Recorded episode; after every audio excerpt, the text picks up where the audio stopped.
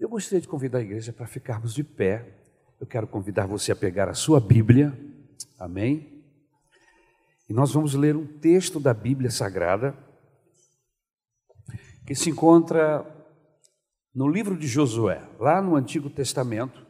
Recentemente passamos por lá na nossa leitura, amém?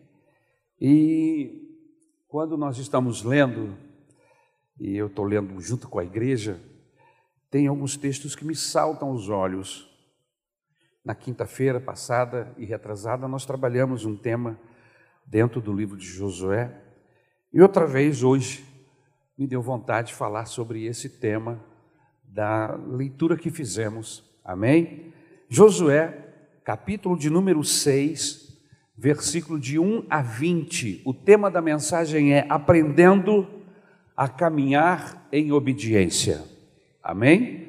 Aprendendo a caminhar em obediência. Eu quero agradecer aos nossos irmãos lá da projeção, que sempre nos ajudam com o esboço. Amém? Deus abençoe vocês. Muito obrigado pelo trabalho, carinho de vocês em nos atender. Amém? Vamos ao texto então. A partir do versículo 1 até o versículo de número 20, é um texto bastante conhecido e eu quero descansar você um pouco, estava sentado já há algum tempo. Então fica um pouquinho em pé, honramos a palavra de Deus. Amém? Jericó estava completamente fechada por causa dos israelitas. Ninguém saía nem entrava. Então o Senhor disse a Josué: Saiba que entreguei nas suas mãos Jericó, seu rei e seus homens de guerra. Marche uma vez ao redor da cidade com todos os homens armados. Faça isso durante seis dias. Sete sacerdotes levarão cada um uma trombeta de chifre de carneiro à frente da arca. No sétimo dia, marchem todos sete vezes ao redor da cidade, e os sacerdotes toquem as trombetas. Quando as trombetas soarem um longo toque, todo o povo dará um forte grito. O muro da cidade cairá e o povo atacará, cada um do lugar aonde estiver. José, ou melhor, Josué, filho de Num, chamou os sacerdotes e lhes disse: Levem a arca da aliança do Senhor. Sete de vocês levarão trombetas à frente da arca. Ordenou ao povo: Avancem, marchem ao redor da cidade. Os soldados armados irão à frente da arca do Senhor. Quando Josué terminou de falar ao povo, os sete sacerdotes que levavam suas trombetas perante o Senhor saíram à frente, tocando as trombetas. E a arca da aliança do Senhor ia atrás deles. Os soldados armados marchavam à frente dos sacerdotes que tocavam as trombetas, e o restante dos soldados seguiam a arca. Durante todo esse tempo tocavam-se as trombetas. Mas Josué tinha ordenado ao povo: não deem o brado de guerra, não levantem a voz, não digam palavra alguma, até o dia em que eu ordenar. Então vocês gritarão. Assim se fez a arca do Senhor rodear a cidade, dando uma volta em torno dela então o povo voltou para o acampamento, onde passou a noite. Josué levantou-se na manhã seguinte, e os sacerdotes levaram a arca do Senhor. Os sete sacerdotes que levavam as trombetas iam adiante da arca do Senhor, tocando as trombetas. Os homens armados iam à frente deles, e o restante dos soldados seguiam a arca do Senhor, enquanto as trombetas tocavam continuamente. No segundo dia também rodearam a cidade uma vez e voltaram ao acampamento, e durante seis dias repetiram aquela ação. No sétimo dia, levantaram-se ao romper da manhã e marcharam da mesma maneira sete vezes ao redor da cidade. Foi apenas nesse dia que rodearam a cidade sete vezes. Na sétima vez, quando os sacerdotes deram o toque de trombeta, Josué ordenou ao povo: gritem, o Senhor entregou a cidade a vocês, a cidade com tudo o que nela existe. será consagrada ao Senhor para destruição. Somente a prostituta Raabe e todos os que estão com ela em sua casa serão poupados, pois ela escondeu os espiões que enviamos. Mas fiquem longe das coisas consagradas, não se apossem de nenhuma delas, para que não sejam destruídos. Do contrário, trarão destruição e desgraça ao acampamento de Israel. Toda prata, todo ouro e todos os utensílios de bronze e de ferro são consagrados e pertencem ao Senhor e deverão ser levados para o seu templo. Quando soaram as trombetas, o povo gritou ao som das trombetas e de forte grito, o muro caiu, cada um atacou do lugar onde estava e tomaram a cidade. Obrigado, meu Senhor, porque a tua palavra tem o poder de nos edificar, levantar o nosso moral, curar o nosso interior, despertar a nossa fé. Senhor, a tua palavra é tremenda. Esta manhã, nos ajuda a compreendê-la, nos ajuda a colocar em prática. Senhor, que esta palavra possa despertar fé no nosso coração. É esse o nosso intuito, orientar a tua igreja a buscar a fé, conhecer a ti e buscar fé na tua pessoa bendita. Ajuda-me na transmissão da mesma, Senhor. Ajuda-nos na compreensão e na aplicação. É o que eu te rogo no nome de Jesus. Amém. Tome o seu lugar, por gentileza aprendendo a caminhar em obediência. Deixe-me fazer uma pergunta para você esta manhã. Como podemos alcançar a fé? Muitas vezes não entendemos muito sobre a fé, não compreendemos os processos de Deus para o milagre, e aí, por causa disso, temos dificuldade em crer. Mas o que é fé, pastor?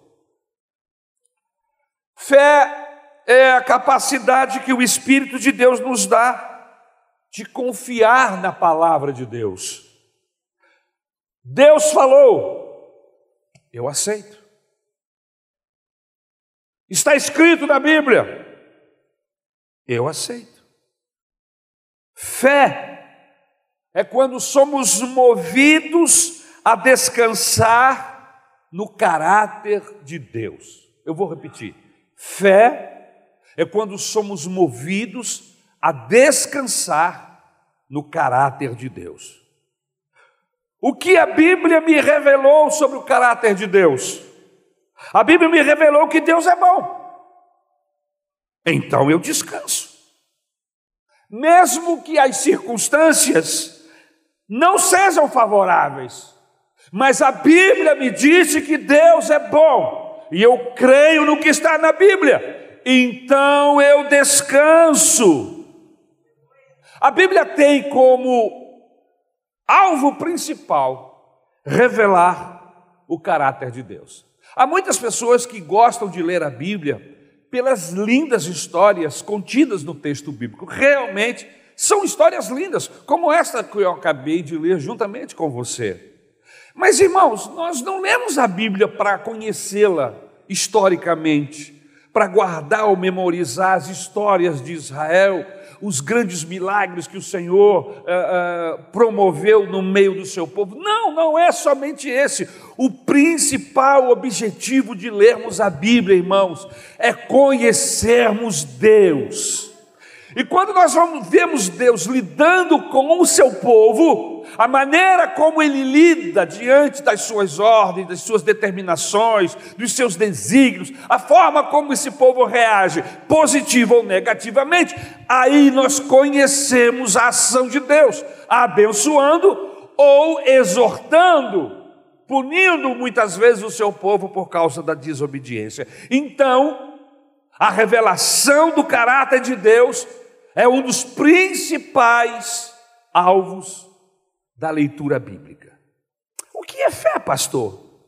Fé é o impulso que o Espírito de Deus dá ao meu espírito para agir naquilo que eu sei a respeito de Deus. Ora, eu leio a Bíblia, guardo conhecimento, o Espírito Santo se aproveita desse conhecimento que eu tenho da Bíblia, que está no meu coração, na minha mente, e então ele me impulsiona. Se você tem a palavra de Deus guardada no seu coração, você vai ser impulsionado. O Espírito Santo, através da palavra que está em você, vai impulsionar a sua alma e o seu espírito. Mas se você não tem a palavra de Deus no seu coração, como é que ele vai impulsionar você? Então as minhas ações levam em conta aquilo que eu sei a respeito de Deus. Vou repetir. Então, as minhas ações precisam, levam em conta aquilo que eu sei a respeito de Deus. Então, queridos, fé é quando eu consigo traduzir o que sei em ações. Fé é quando eu ajo. Fé é quando eu tomo iniciativas. Fé é quando eu tomo decisões confiando no caráter de Deus. Não apenas nas ações de Deus, mas fé é quando eu sou impulsionado a tomar decisões, a agir, a tomar iniciativas, baseado no caráter de Deus. Existem muitos crentes que têm a sua fé baseada apenas no mover de Deus, nas ações de Deus. E quando Deus não age, e quando Deus não se move, pronto, ele se escandaliza, ele se sente abandonado, ele se sente rejeitado. E a pergunta é: será que Deus não está vendo o que está acontecendo comigo? Deixe-me lhe dizer uma verdade bíblica esta manhã. Independente da ação de Deus no passado, independente do mover de Deus no passado ou no presente, a minha fé está baseada no caráter de Deus. Eu sei que Ele é bom, eu sei que Ele me ama. Vocês se lembram do tripé da fé? Deus me ama, Deus é bom e Deus é fiel. Esse é o tripé da minha fé. Eu sei que Ele é bom. O outro pé do tripé, eu sei que Ele me ama. E o terceiro, eu sei que Ele é fiel. Com este tripé, eu enfrento qualquer circunstância. Não importa. Você precisa ter esta fé, não nas ações de Deus, mas a fé no caráter de Deus. Então, baseado no que eu estou falando para vocês esta manhã, a gente entende que a Bíblia é um manual de fé. a Bíblia é o manual de fé. Por isto, há muitos textos que nos falam sobre a fé. É a Bíblia, meus irmãos, que nos dá condições de saber o que significa ter fé. Exatamente para isto a Bíblia foi escrita para revelar o caráter de Deus a nós e para que possamos basear nossas ações e decisões daquilo que a gente sabe a respeito do caráter de Deus. O maior objetivo da Bíblia não é contar histórias, eu já disse, é revelar o caráter de Deus aos homens. Amém? E é por isto que a Bíblia tem muitas expressões de pessoas que confiaram em Deus, que exercitaram fé com muita ousadia, com coragem, com vontade. O texto que nós lemos, eu não li para os não usá-lo. Eu sempre leio o texto e baseio a mensagem no texto que li. Você está com a Bíblia aberta? Quando um pregador estiver pregando a Bíblia, Nunca feche a Bíblia. Mantenha ela aberta no texto que ele leu. Não entre nessa conversa fiada. Pode fechar a Bíblia. Não, seja rebelde. Não feche. É o único momento que eu te aconselho a ser rebelde. Não feche a Bíblia. Mantenha a Bíblia aberta, porque tem muita gente usando o texto como pretexto para ensinar coisas erradas. E se eu estiver usando a Bíblia, e se eu conheço Deus dessa Bíblia, eu vou identificar que esse pregador é um Zé Ruela. Amém? Que está aqui para tirar o nosso tempo à toa. Mas não é o nosso caso esta manhã. O texto que lemos é um desses relatos sendo colocado na prática. É fé colocado na prática.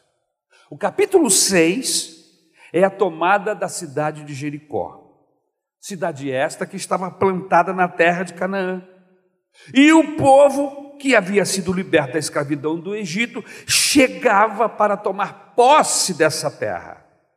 Terra esta que Deus havia prometido a Moisés, a Josué, que agora o estava substituindo. Amém? Tinha prometido a eles que seria do povo dele, do povo de Deus, o povo de Israel. E Josué agora recebe instruções de Deus para a tomada de Jericó. Veja que tudo que está acontecendo no texto que nós lemos, os acontecidos, ou os acontecimentos, não foi coisas da cabeça do Josué. Eu sei que Josué era um general de guerra e que ele tinha estratégias de guerra, até por conta de tudo que ele já havia aprendido no processo de mais de 40 anos no deserto, enfrentando inclusive resistências de, de países, de, de reis, etc. Então ele tinha suas estratégias, mas ele não está confiando nas suas estratégias. Se você ler o contexto do texto, nós vamos perceber que Deus se manifesta a ele através do anjo do Senhor, que diz a ele como deveria acontecer as coisas. Quais seriam os procedimentos? Simpáticos a Israel, somente a prostituta Raabe e sua família. Todos os demais moradores da cidade de Jericó eram contrários, resistentes a Deus e resistentes a Israel. Deus revela, mostra a Josué meios de entrar naquela cidade. E aí Josué vai agir com fé naquilo que ele sabe a respeito de Deus. Está entendendo? O que eu estou falando tem coerência com o que eu já falei, que tem coerência com o que está na Bíblia. Deus revela e mostra a Josué meios de entrar naquela cidade. E como é que Josué vai agir? Josué vai agir com fé naquilo que ele sabe a respeito de Deus. Esse capítulo 6, meus irmãos, vai nos dar algumas dicas de como podemos aumentar nossa fé, de como podemos exer exercitar a nossa fé. Em primeiro lugar, a verdadeira fé não pode ser confundida com presunção. Eu vou repetir: a verdadeira fé não pode ser confundida com presunção. Eu, você, nós que queremos ter mais fé, não podemos de forma alguma confundir fé com presunção. Mas às vezes nós confundimos achamos que fé é presunção. A gente presume, a gente acha, a gente prognostica que Deus vai fazer e acontecer, porque achamos alguém que nos disse alguma coisa, e quando Deus não faz, ficamos frustrados com Deus. Você conhece pessoas assim? Que ficaram frustradas com Deus porque porque alguém disse para ele que Deus ia fazer e acontecer, e chegou o dia, Deus não fez, e aí ele ficou frustrado e até saiu da igreja, ou está fora da igreja até hoje. Veja, queridos irmãos, presta atenção no texto. Veja que Josué está em uma empreitada. Sua empreitada é conquistar Jericó, e ele vai com uma determinação feroz, terrível.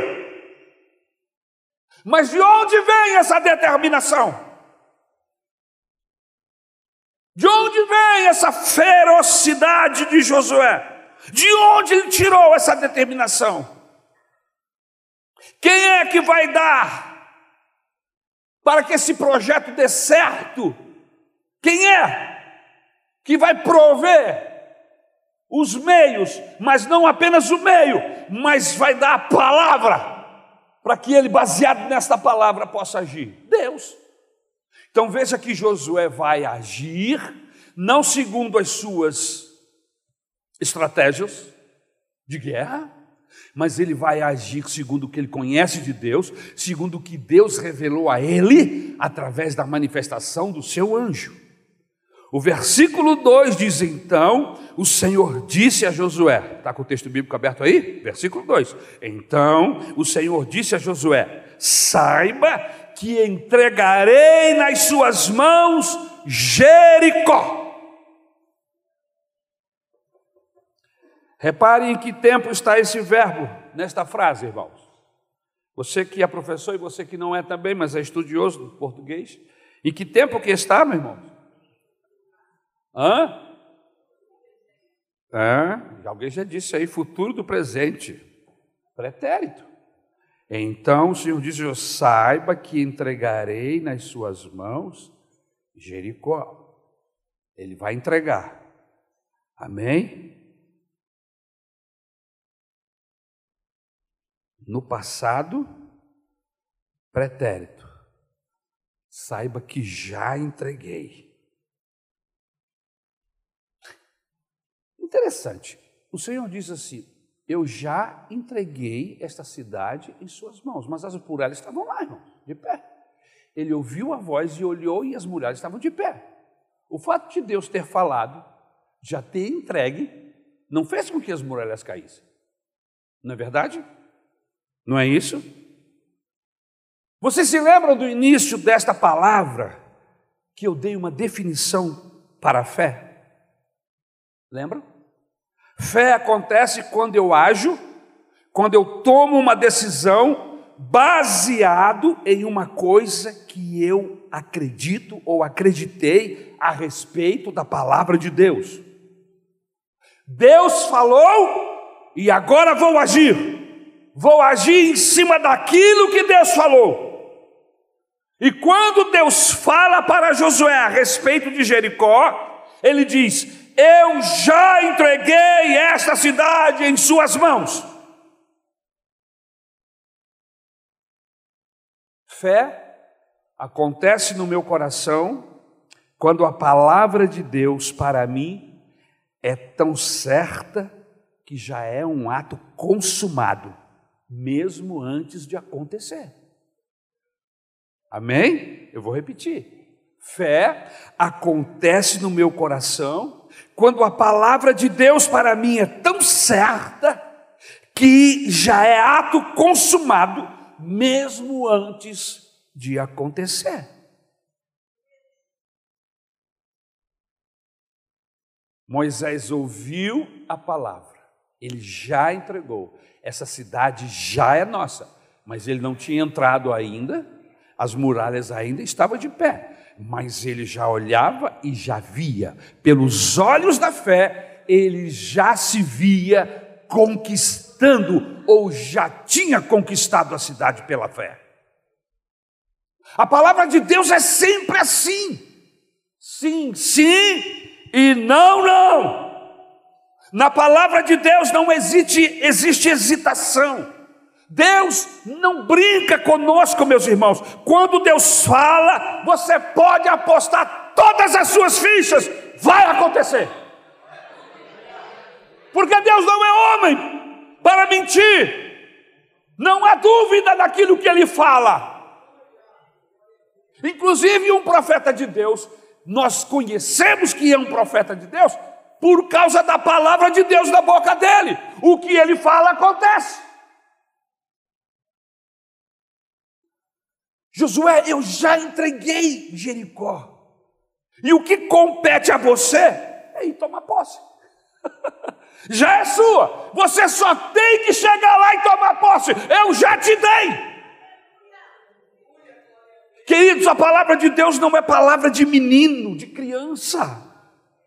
Deus não hesita, Deus não titubeia, Deus não serpenteia, Deus não anda caxingando entre dois caminhos. Quando Deus fala, meu amigo, minha amiga, pode apostar, porque a palavra de Deus é completamente confiável.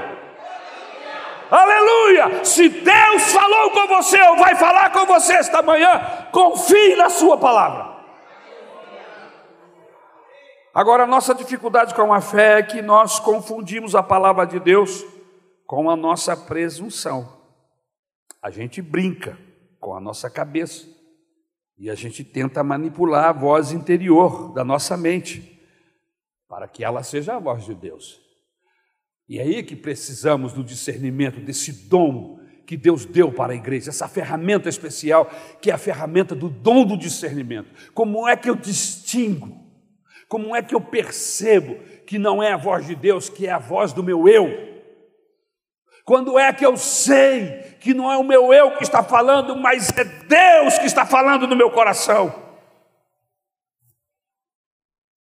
Na maioria das vezes, nós queremos manipular a voz interior da nossa mente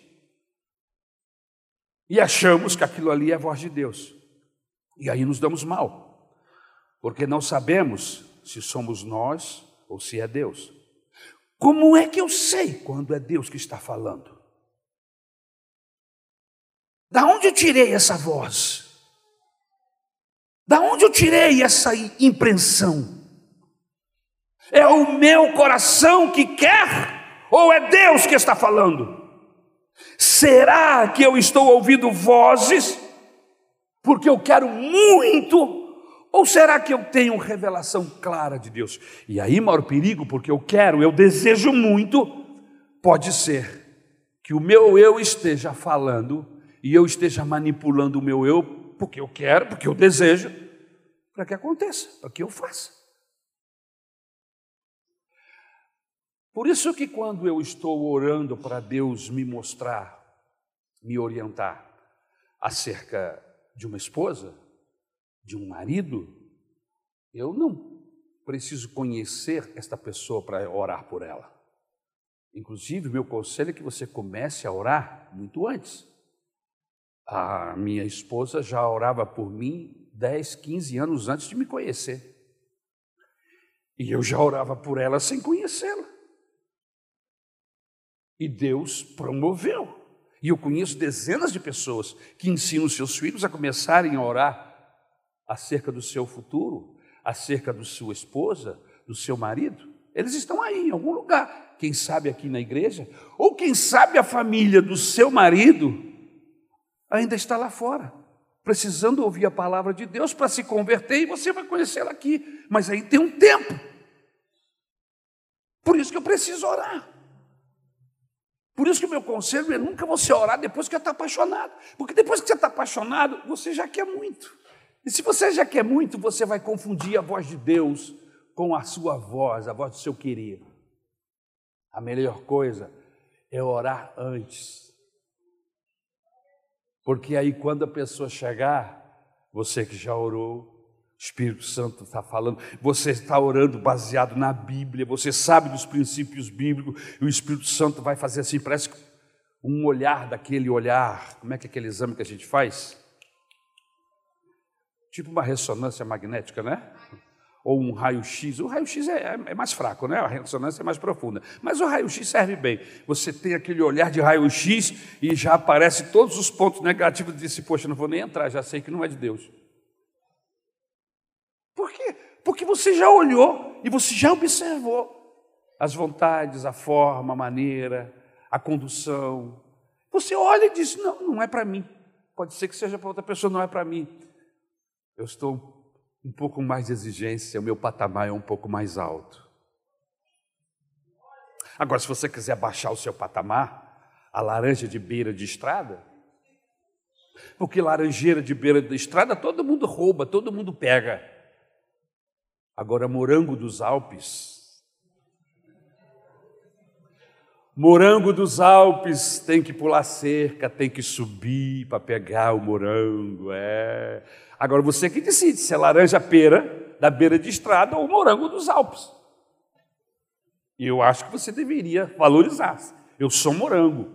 E não é qualquer um, não sou para qualquer um. Deus tem alguém para mim. Não é que Deus tem uma Maria para cada José. Não, não é isso. Para isso existe o namoro, para que você perceba os processos. Agora você precisa conhecer a Bíblia, você precisa conhecer os princípios bíblicos para você poder discernir, para poder o raio-x funcionar. Se você não tem a menor noção dos parâmetros de Deus, como é que você vai perceber se Deus está ou não nessa pessoa? Vamos voltar para o texto bíblico. Por isso que é importantíssimo sermos íntimos de Deus. Porque quem é íntimo discerne o que o outro não discerne. E isso não é algo que se aprende na escola, meus irmãos, não se aprende no, no, na, na uni, no nosso IBM, não! Discernimento de Deus se obtém com intimidade, não é com o conhecimento bíblico apenas.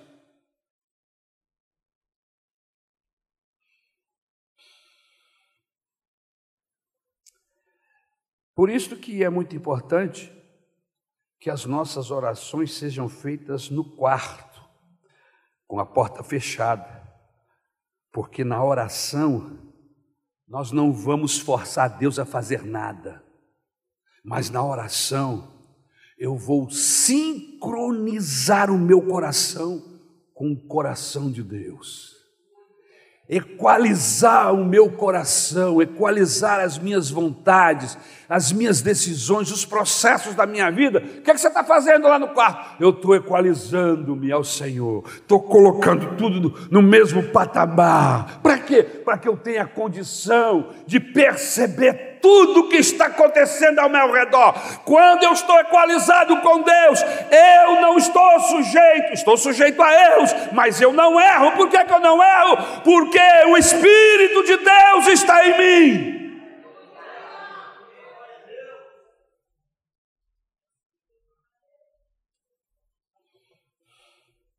Para que eu saiba ouvir Deus, para que eu afine o meu ouvido ao ouvido de Deus, eu preciso ser sensível.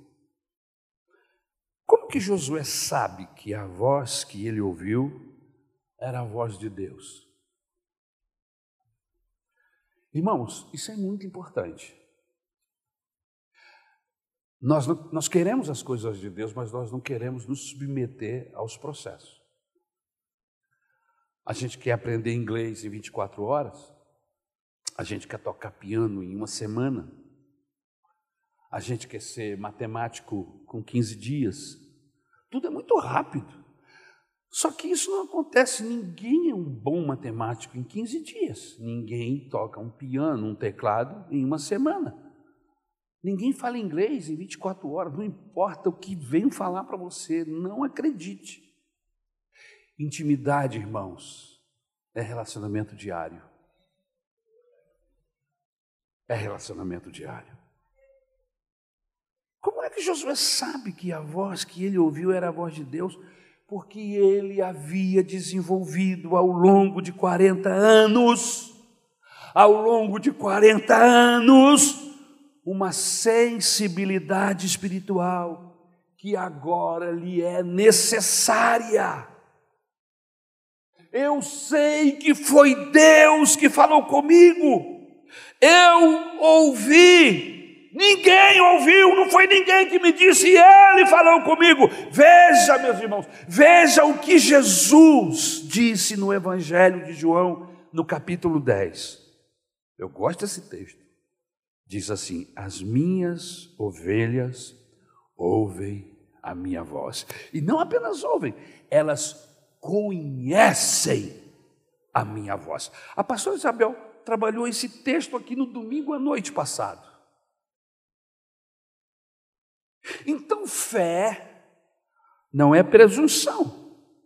mas é a minha capacidade de sintonizar-me com Deus e ouvi-lo. Eu queria que você prestasse atenção, porque às vezes eu fico muito preocupado em que os nossos, as nossas mensagens, os nossos cultos sejam com muito glória, com muito aleluia, porque nós somos pentecostais. Mas hoje, quando você perceber que a mensagem é uma mensagem de edificação, você tem liberdade de glorificar a Deus, mas preste atenção. É muito mais importante que você aprenda, que você cresça no conhecimento de Deus, do que ficar feito um doido dando glória a Deus e aleluia sem sentido algum. E hoje nós estamos trabalhando a base do Evangelho, fé. Sem fé é impossível agradar a Deus, e importa que aqueles que se aproximam dele tenham fé.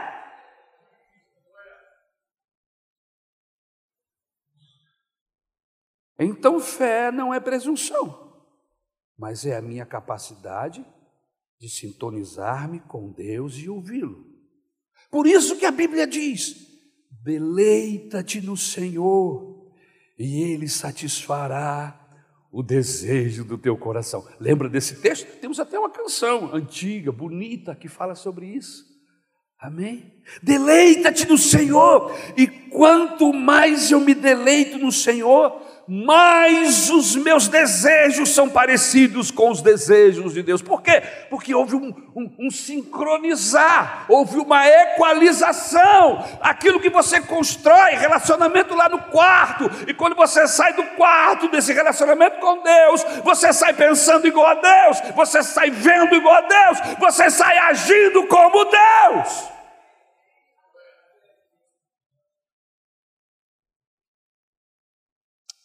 Em segundo lugar, fé muitas vezes se confunde com obediência.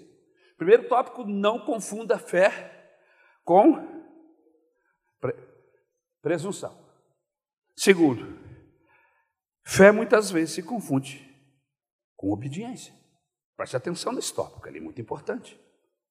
Fé e obediência são muitas vezes palavras sinônimas e eu preciso perceber isso. Ter fé é a mesma coisa que obedecer. Como é que a gente sabe que fé e obediência são parecidas?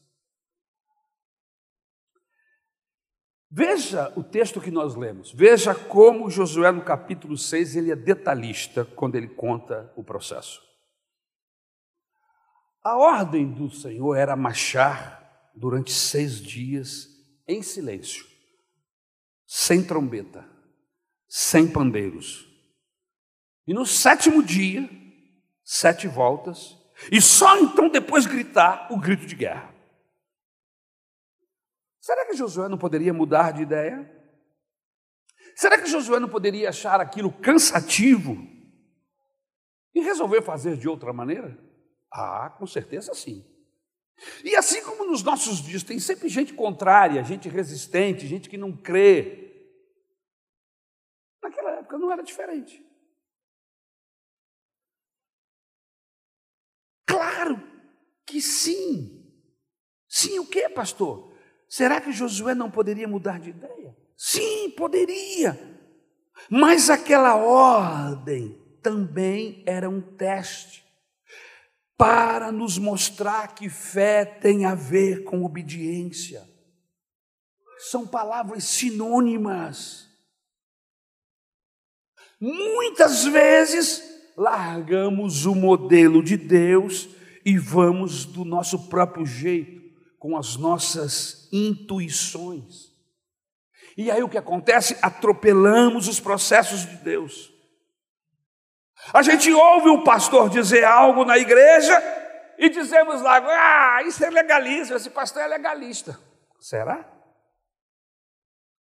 Ele é legalista, eu vou fazer do meu jeito. E vai. E quebra a cara. Vamos a alguns exemplos. Quantas vezes abraçamos um projeto de Deus e abandonamos no meio do caminho por preguiça, por desinteresse, por indisciplina. Abandonamos o projeto original e começamos a fazer outro, de outro jeito. Ou começamos a fazer o mesmo, mas de outro jeito. Quantas vezes começamos, mas não continuamos? E aí perguntamos: por que, é que eu não consigo, pastor? Por que, que a minha vida espiritual não anda para frente? Por que, que eu estou patinando no mesmo lugar?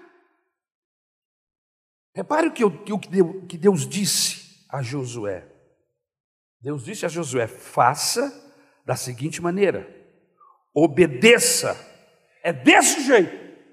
Não faça nada do que eu não tenha falado, só faça o que eu lhe disse. E aí o que aconteceu, irmão? Josué foi e fez do jeito que Deus mandou. E quando ele cumpriu exatamente do jeito que Deus havia falado, as muralhas de Jericó caíram e a vitória foi do povo de Deus. Meu irmão, sirva a Deus com integridade e faça do jeito que Ele disse. Porque o essencial da fé é acreditarmos naquilo que ele falou, é acreditarmos na Sua palavra. É por isso que nós temos a Bíblia como, como guia, como mapa, como bússola. Irmãos, não adianta ter a Bíblia no celular, no computador e não tê-la na mente e ainda que a tenha na mente, não cumprir o que está escrito, irmão, porque Deus só vai agir quando Ele tiver falado, e fé é crer, mas também obedecer o que Ele está nos ensinando, o que Ele está nos mandando. Meu irmão, sirva a Deus e faça do jeito que Ele disser. Amém? Em terceiro lugar, a fé precisa ser exercitada. Primeiro, não confundimos a fé com com presunção. Segundo, como é que é, gente? A fé não pode ser confundida, ou melhor, precisa ser confundida sim, ela, ela é obediência. Fé é igual a confundir. Bota lá no tópico 2 de novo, querido, volta lá. Fé muitas vezes se confunde com obediência. Ok? Guarde isso. A pessoa diz que tem muita fé, mas é desobediente, não tem sentido algum. Porque fé se confunde com obediência à palavra de Deus. Está claro isso, irmãos? Vamos para o terceiro ponto. A fé precisa ser exercitada.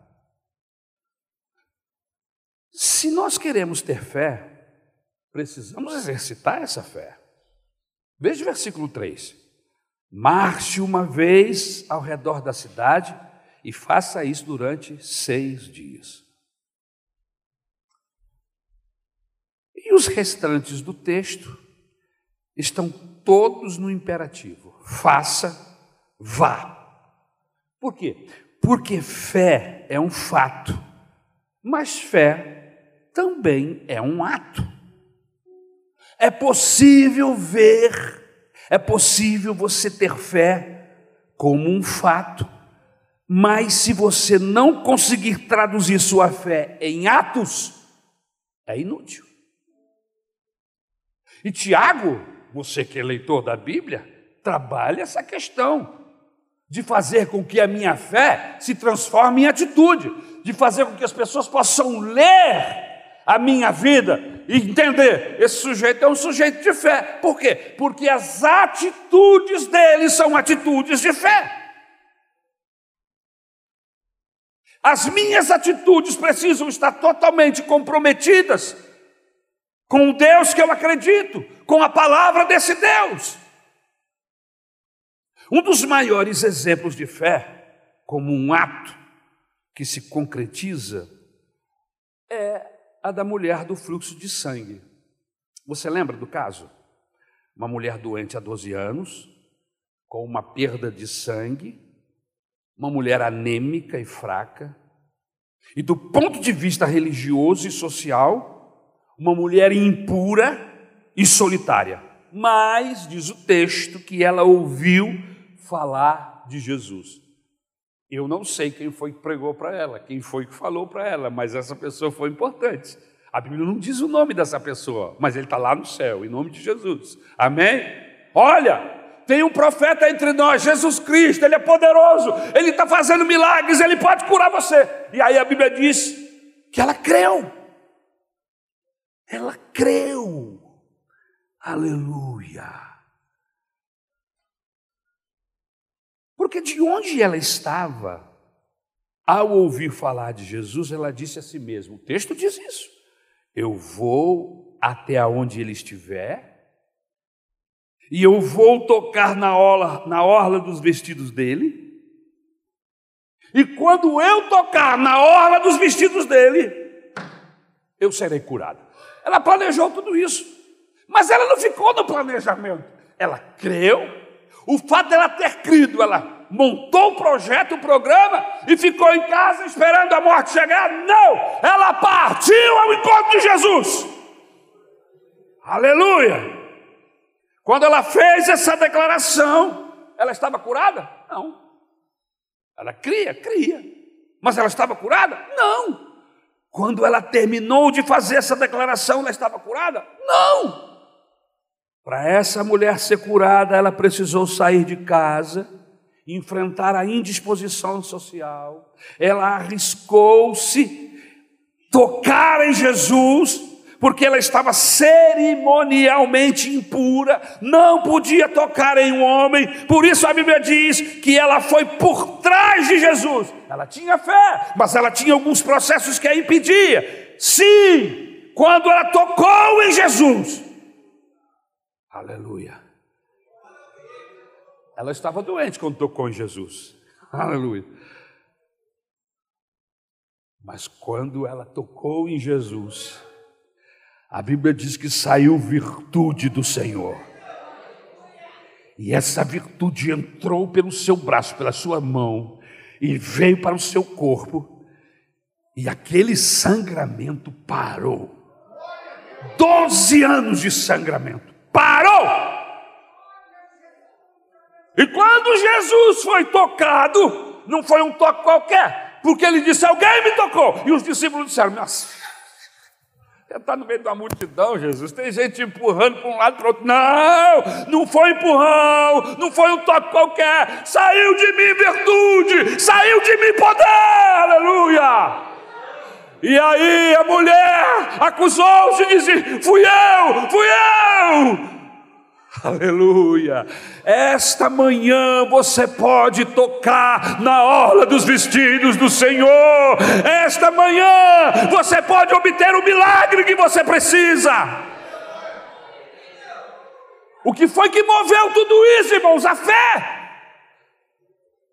Ela estava doente, mas quando ela tocou em Jesus, a Bíblia diz que instantaneamente ela foi curada de todo o seu mal. Somente quando ela tocou que o mal foi embora. Quando ela planejou, não. Quando ela saiu de casa, não. Foi quando ela tocou. Veja que houve um espaço de tempo entre a hora que ela creu e a hora que ela foi curada. É o momento onde ela traduziu sua fé de ato para um fato. E aí Jesus voltou-se e disse: Alguém me tocou. Quando eu andava, alguém me tocou. Quando eu orava, alguém me tocou. Quando eu orava, alguém me tocou. E eu sei que foi o meu Senhor. Deus disse para Josué: vá para a cidade de Jericó. Se Josué estivesse em casa de braço cruzado dizendo: Que palavra linda, puxa vida, que maravilha, até falasse língua estranha, oh glória, terra.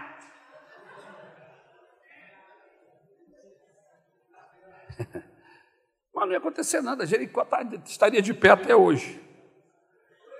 Puxa, como ele me abençoou com essa palavra. As pessoas dizem isso depois do culto. Ah, Samuel, como essa palavra me abençoou. Coloquei em prática. Chegou a lugar nenhum. Complete o ciclo. Abençoou, complete o ciclo. E aí, o próximo passo? Qual é o próximo passo? Se Josué não saísse de casa e fosse para a batalha em Jericó, estaria de pé até hoje. A muralha. Você sabe por que Jericó caiu?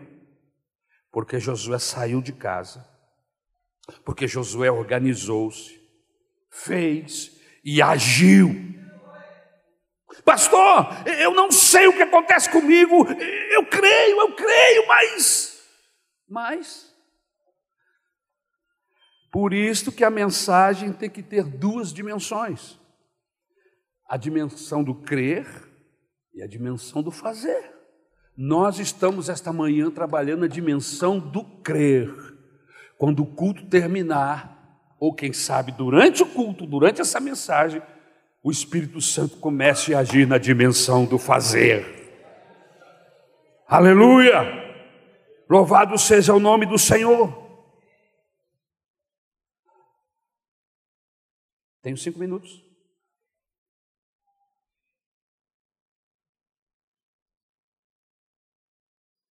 Em quarto lugar, fé não se preocupa com reputação. Você tem fé?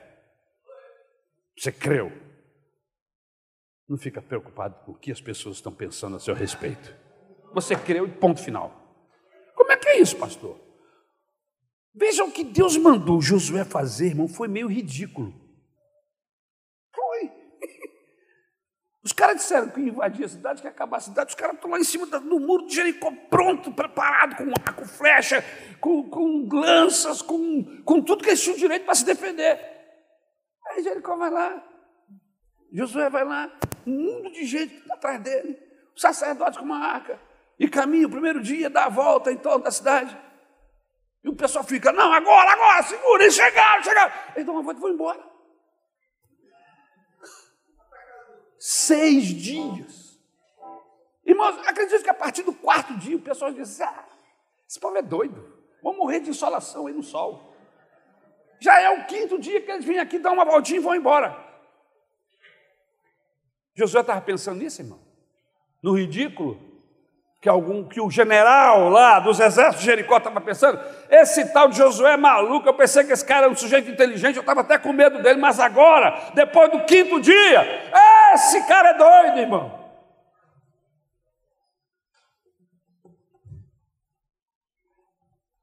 Imagine o semblante do Noé pregando para uma geração que ia chover, e que ia chover tanto que encher tudo de água. Irmão, aquela região não chovia. Inclusive, alguns estudiosos dizem que até então não havia chovido, caía uma. Como é que chama? Uma garoa à noite. O pessoal não sabia o que era chuva, segundo alguns estudiosos. E aí aparece alguém dizendo: olha, vai chover, e cada gota que vai cair do céu, que vai inundar tudo, o pessoal dava. Quanta outra não é? Imagine o semblante de Noé. Será que ele estava preocupado com isso? Imagine Abraão dizendo que ia para o deserto encontrar com Deus. A galera olhou para ele assim: Ô Sara, o que, que o Abraão tomou na noite passada? Que ele já está assim há alguns dias. Que ele está com essa conversa. Ah, eu vou, eu tenho que ir para o deserto sacrificar para Deus. Para quê, rapaz? Que Deus está aqui mesmo, vai ali. Nós temos o nosso Deus. Não, é outro Deus, é um Deus diferente. Como é o nome dele? Não sei. Como é, como é que ele falou? Não sei, mas ele falou para eu ir. Doidou o homem. Doido. A ponto dele ir fazer um sacrifício e o filho dele perguntar anos depois: Papai, nós temos aqui o altar, nós temos a lenha, mas aonde está o cordeiro? E ele diz: Eu não sei do cordeiro, mas Deus vai prover o cordeiro.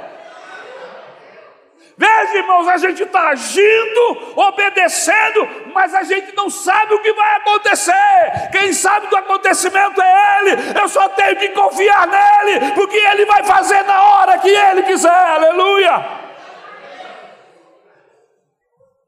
Imagine Pedro falando para Jesus: Mande que eu vá andar também sobre as águas. Os discípulos é louco, rapaz, uma tempestade dessas, cara é maluco. E aí Jesus diz: Vem, e ele foi.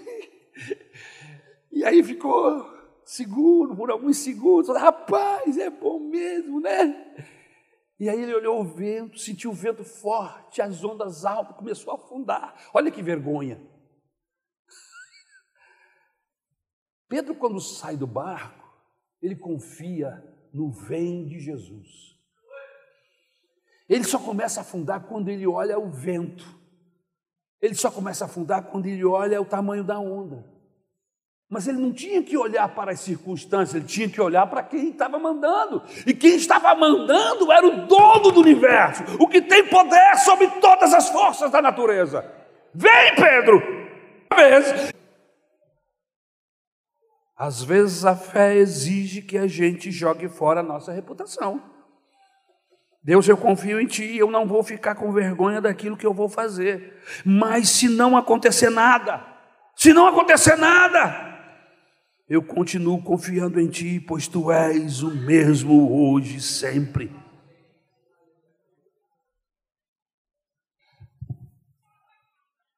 Quando eu era moleque, a minha mãe foi atropelada por uma lambreta. E a lambreta esmigalhou a perna dela. Aqui na tíbia, quebrou. E naquele tempo, irmãos, década de 60, os processos médicos eram muito complicados. E eles tentaram colocar um parafuso Fizeram a operação, colocaram um parafuso para ver se colava o osso, mas o osso não colou. Estava gangrenando. Eu me lembro como se fosse ontem. Eu estava saltando uma pipinha, que eu fiz uma pipinha de papel de saco de açúcar. E coloquei piaçava. Lembra aquelas pipinhas que a gente fazia com, piaça, com, com, com a piaçava, para ela ficar durinha? eu estava lá. E eu vi quando meu pai passou carregando a minha mãe. E eu falei: Mãe, você está indo para onde? Eu vou ali na, na casa da irmã Estacília, lá tem um culto de oração, eu volto já. Era um sábado, ela ia na segunda-feira, tinha vindo para casa depois de quase um mês internada. O médico disse: Vá para casa esse final de semana. Na segunda-feira, nós vamos submeter você à última cirurgia e possivelmente você vai perder essa perna. E ela foi para casa. Na sexta, no sábado, eu me lembro do meu pai com um banquinho na frente do muro esperando lotação. A lotação parou, ele pegou a minha mãe, colocou dentro do ônibus e foi embora. Eu não sei o que aconteceu lá. Algumas horas depois, o lotação passou de volta e a minha mãe desceu andando e entrou na minha casa e está andando até hoje. Se você passar a mão aqui na canela dela, tem lá os parafusos estão lá. E ela tem as chapas com os ossos trepados um no outro assim. Eu tenho essa chapa lá em casa. Eu perguntei para ela, eu larguei tudo, falei assim, mãe, o que, que aconteceu? E ela disse: Eu cheguei lá e comecei a ouvir a palavra de Deus. E a irmã Estacina terminou o culto. E eu pedi a ela, por favor, ore por mim. E ela estava lá na frente, eu estava lá atrás. Ela levantou, era uma velhinha, irmã, uma senhorinha, aqui em Marechal Hermes, na, eu me esqueci o nome da rua, Xavier Curado, sei lá que nome da rua que era. Eu sei chegar lá até hoje. Ela disse: Nancy, Vem em nome de Jesus. Ela levantou-se da cadeira, irmãos, os ossos estavam assim, podia fazer isso e virar uma, uma situação exposta. Só que ela não foi no, na força da estacília, ela foi na força do Senhor. Assim! E ela foi, e deu primeiro, e o segundo, e o terceiro, e o quarto. Está andando até hoje, está com 86 anos. Nunca quebrou aquela perna. E possivelmente vai morrer com ela e vai ser transformado em um novo corpo com aquela perna, com parafuso e tudo. Você está entendendo por que essa mensagem é uma das mensagens mais importantes que nós já pregamos aqui ao longo de todo esse tempo? Porque isso aqui é base para relacionamento com Deus. Isso aqui é base para que os milagres de Deus ocorram na sua vida. Infelizmente, eu não tenho tempo para continuar. Eu vou terminar essa mensagem outro dia. Mas eu queria que você entendesse, aleluia, que se você tiver equalizado com Deus, essa equalização vai gerar fé no seu coração. E você vai começar a agir, não segundo as suas palavras, não segundo as circunstâncias, mas segundo o pensamento e o coração de Deus. Vamos ficar de pé, em nome de Jesus.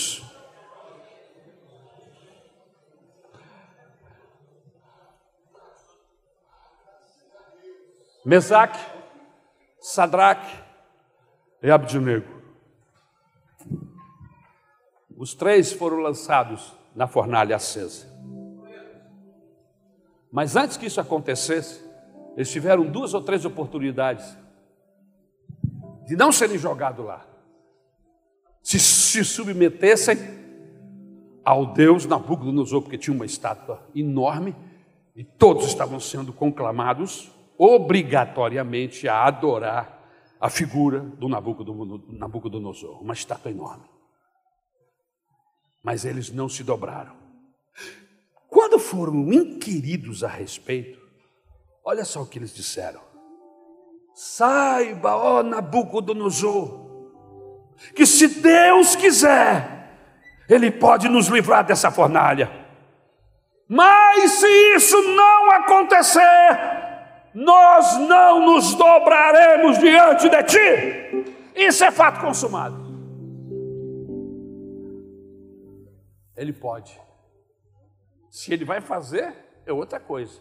Mas eu, eu vou ser fiel. Eu vou ser fiel. Eu vou segurar o meu posicionamento diante de Deus. Não importa se me chamam de louco, de desequilibrado. Eu vou confiar nas palavras do Senhor. Aleluia.